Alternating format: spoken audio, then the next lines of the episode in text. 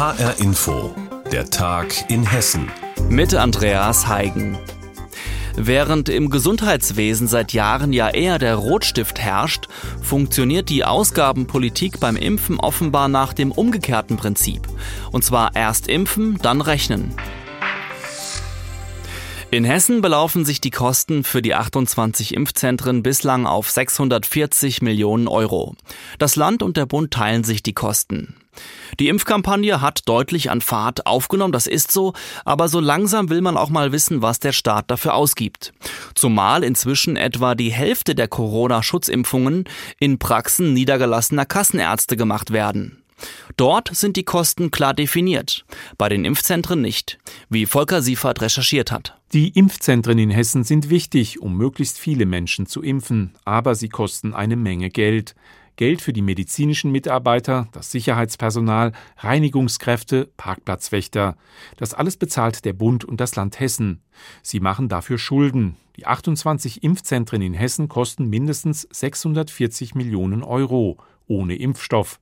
Seitdem die niedergelassenen Ärzte impfen, hat die Kampagne an Fahrt aufgenommen. Die Kosten dafür sind klar festgelegt. Das ist ganz einfach. 20 Euro, so ist es in der Corona-Impfverordnung geregelt, nicht mehr und nicht weniger, sagt Frank Dastig. Er ist Vorsitzender der Kassenärztlichen Vereinigung Hessen. Mit in den 20 Euro ist alles dabei: Terminvergabe, Erfassung der Patienten, individuelle Beratung, Durchführung der Impfung, Nachbetreuung.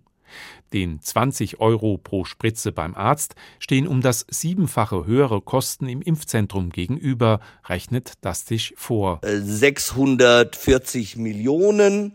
Und wenn man dem gegenüber die verbliebenen Impfungen die in den Impfzentren dann zu erwarten sind, stellt, dann wird man am Ende wohl so bei 150 Euro pro Impfung auch ankommen. Macht für eine Impfung, die aus zwei Spritzen besteht, 300 Euro gegenüber 40 Euro beim Arzt. Die Landesregierung macht darüber, wie viel Impfen in den Zentren zurzeit kostet, keine Angaben.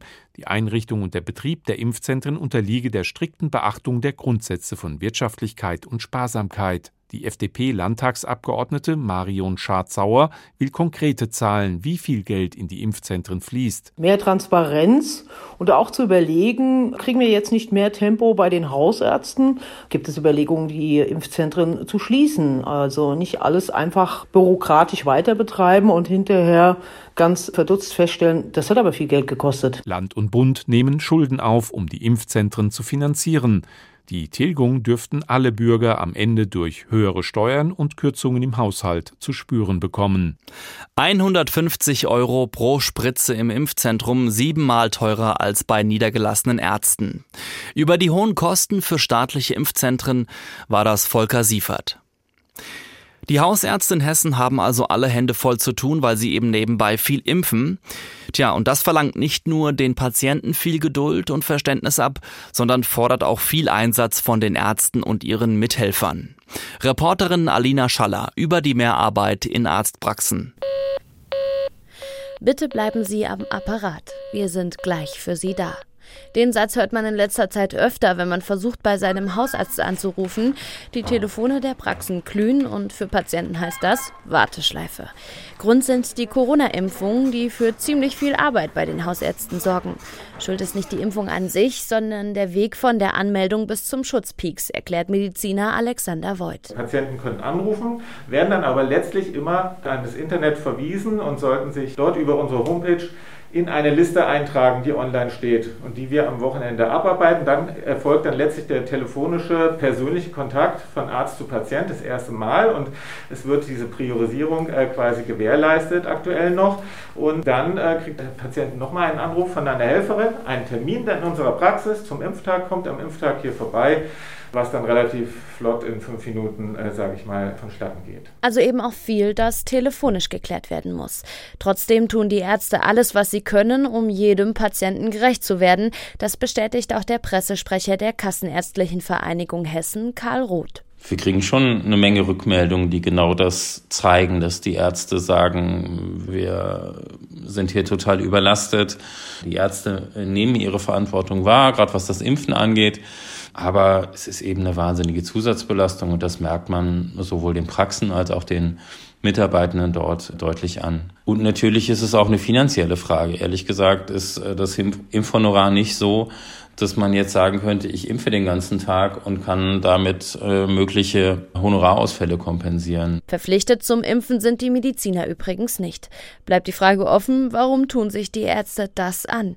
Die Antwort ist für Alexander Voigt glasklar. Das ist, äh, wenn Sie so am Impftag die Patienten kommen und gehen sehen, ist jeder glücklich, der hier kommt und genauso das empfinden wir auch. Das ist eine große Aufgabe, die wir gerne begleiten und das macht einen natürlich auch letztlich zufrieden. Ja. Also das ist eine richtige Herzensaufgabe, die Impferei äh, im Rahmen der Pandemie jetzt. Zufriedene Ärzte und glückliche Patienten, dafür hat sich das Warten dann doch gelohnt. Das war ein Beitrag von Reporterin Alina Scholler. Experten haben es befürchtet und leider ist es auch so gekommen. Vergangenes Jahr während der Pandemie sind bei uns in Deutschland deutlich mehr Kinder misshandelt worden als im Jahr davor. In Hessen ist die Zahl um 12 Prozent gestiegen. Das ergaben die aktuellen Zahlen des Bundeskriminalamts. Ja, und die Experten befürchten, dass die Dunkelziffer noch deutlich höher liegen dürfte. Pascal Lasser berichtet. Es können seelische Verletzungen sein, die man auf den ersten Blick nicht sieht, oder körperliche, wie ein blaues Auge oder ausgerissene Haare. Gewalt gegen Kinder hat vielfältige Formen. Mit den körperlichen Folgen beschäftigt sich Reinhard Detmeier. Er ist Leiter der Rechtsmedizin des Uniklinikums in Gießen. Die Kinder, die uns vorgestellt werden, die haben entweder selbst erzählt, sie seien geschlagen worden oder sie haben Verletzungen, die aufgefallen sind. Dann untersuchen wir diese Kinder die teils von Privatpersonen zu uns gebracht werden, im gegenseitigen Einverständnis, oder eben auch von den Jugendämtern. Doch während der Pandemie sind deutlich weniger Kinder im Universitätsklinikum in Gießen untersucht worden. Auf den ersten Blick mag das womöglich nach einer überraschenden oder gar erfreulichen Nachricht klingen, aber niemand glaubt ernsthaft, dass es weniger Misshandlungen gibt. Das heißt, wir haben im Moment ein deutlich höheres Dunkelfeld an nicht erkannten Kindesmisshandlungen. Denn durch die Pandemie falle das soziale Umfeld weg, so Rechtsmediziner Reinhard Detmeier. Und das sei gerade bei Gewalt gegen Kinder besonders wichtig, um betroffene Fälle überhaupt entdecken zu können. Die Kinder gehen nicht mehr in den Kindergarten, in die Kita, nicht in die Schule. Sie haben kaum Sozialkontakte, können anderen nichts berichten. Sie seien geschlagen worden. Die Lehrer beim Turnunterricht, denen fällt keine Verletzung mehr auf, weil die Kinder gar nicht kommen. Und auf diese Weise wird dann vieles nicht bekannt. Eine hohe Dunkelziffer bei Gewalt gegen Kinder. Das vermutet auch das Kreisjugendamt Gießen. Dort macht das Regionalteam Süd in Linden, Polheim, Langgöns und Lich regelmäßig Hausbesuche. Auch während der Pandemie. Vor allem in Familien, in denen es Verdacht auf eine Kindeswohlgefährdung gibt. Also körperlicher oder seelischer Misshandlung, sagt Regionalteamleiterin Annette Wagner. Die Pandemie habe dem Jugendamt aber den Kontakt zu betroffenen Kindern erschwert den Kindern fehlt ja jetzt auch eine Vertrauensperson. Wo können sie sich hinwenden? Wir Erwachsenen, wir finden schnell jemand. Gerade so ein Kindergartenkind, das kann sich ja nicht einem anderen Kindergartenkind anvertrauen oder die Ansprechpartner fehlen, die dann auch sagen, Mensch, wir wenden uns ans Jugendamt, das Jugendamt soll uns helfen. Im Bereich des Kreisjugendamts Gießen gibt es mehr Fälle von Kindeswohlgefährdung, trotz Pandemie. Das deckt sich auch mit den aktuellen Zahlen des Bundeskriminalamts. Und es ist immer mehr die Polizei, die den Kreisjugendamtsmitarbeitern in Gießen den entscheidenden Hinweis gibt. Denn jetzt, wo Schule oder Kindergarten als soziales Umfeld wegfallen, bleiben nur noch aufmerksame Nachbarn, die durch die Hauswand einen Streit mit anhören und die Polizei rufen. Jugendamtsmitarbeiterin Annette Wagner. Eltern haben sich gestritten und der Vater hat die Mutter gewürgt und die Mutter hat den Vater gebissen. Und die Kinder waren dabei. Das waren kleine Kinder. Da ist gerade mein Team draußen und guckt. Ja, also das ist, ähm, ist dann halt schon wichtig, dass man sich da drum kümmert. Was bleibt, sind die seelischen Verletzungen. Rechtsmediziner Reinhard Detmeier befürchtet, dass manche Fälle von Gewalt gegen Kinder während der Pandemie wohl für immer im Dunkeln bleiben werden. Mehr Gewalt gegen Kinder auch bei uns in Hessen. Das war ein Bericht von Reporter Pascal Lasser. Die Inzidenzen sinken und endlich dürfen die Geschäfte wieder öffnen. Vor Ort die Ware anschauen, anfassen und dann kaufen. Ein echter Vorteil gegenüber dem Onlinehandel. Aber leider scheint das nicht zu reichen, denn auch schon vor Corona steckte der Einzelhandel und die Innenstädte eben in der Krise. Die Landesregierung in Hessen will mit diversen Förderprogrammen nun für Wiederbelebung sorgen. Eines dieser Programme ist jetzt gestartet. Unsere landespolitische Korrespondentin Ariane Focke aus Wiesbaden berichtet. Runter vom Sofa und ab in die Innenstadt. Das ist der Plan, den Wirtschaftsminister Tarek Al-Wazir hat, um die Innenstädte wieder neu zu beleben. Denn die Innenstädte sind in der Krise. Dabei ist es übrigens egal, ob es sich um die Innenstadt von Frankfurt oder von Eschwege handelt. Betroffen sind kleine und große Städte gleichermaßen. Der Onlinehandel, der zunehmend Marktanteile gewonnen hat, hat zu einer Krise des stationären Handels geführt.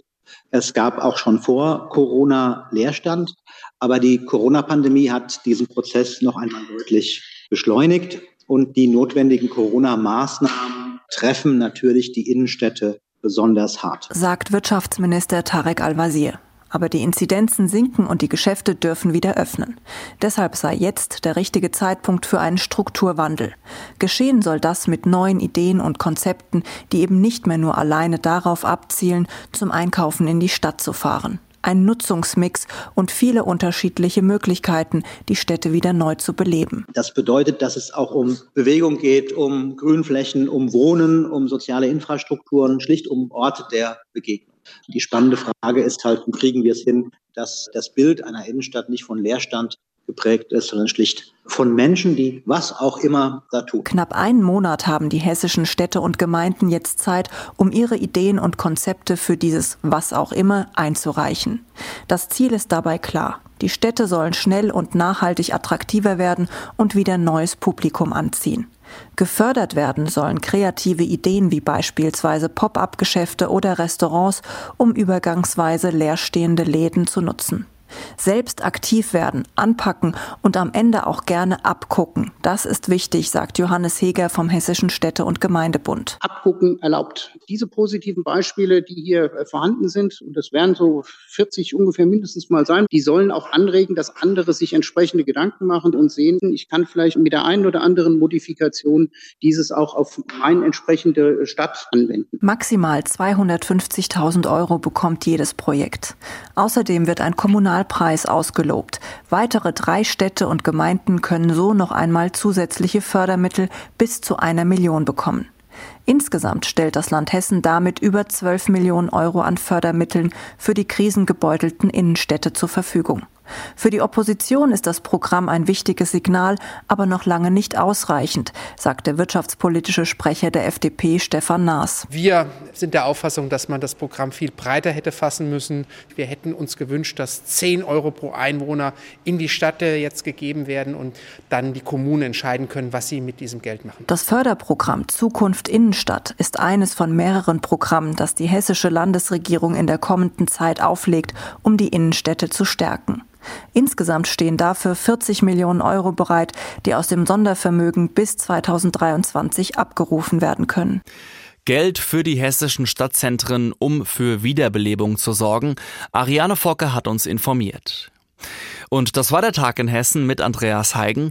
Die Sendung finden Sie wie immer auch als Podcast auf hrinforadio.de.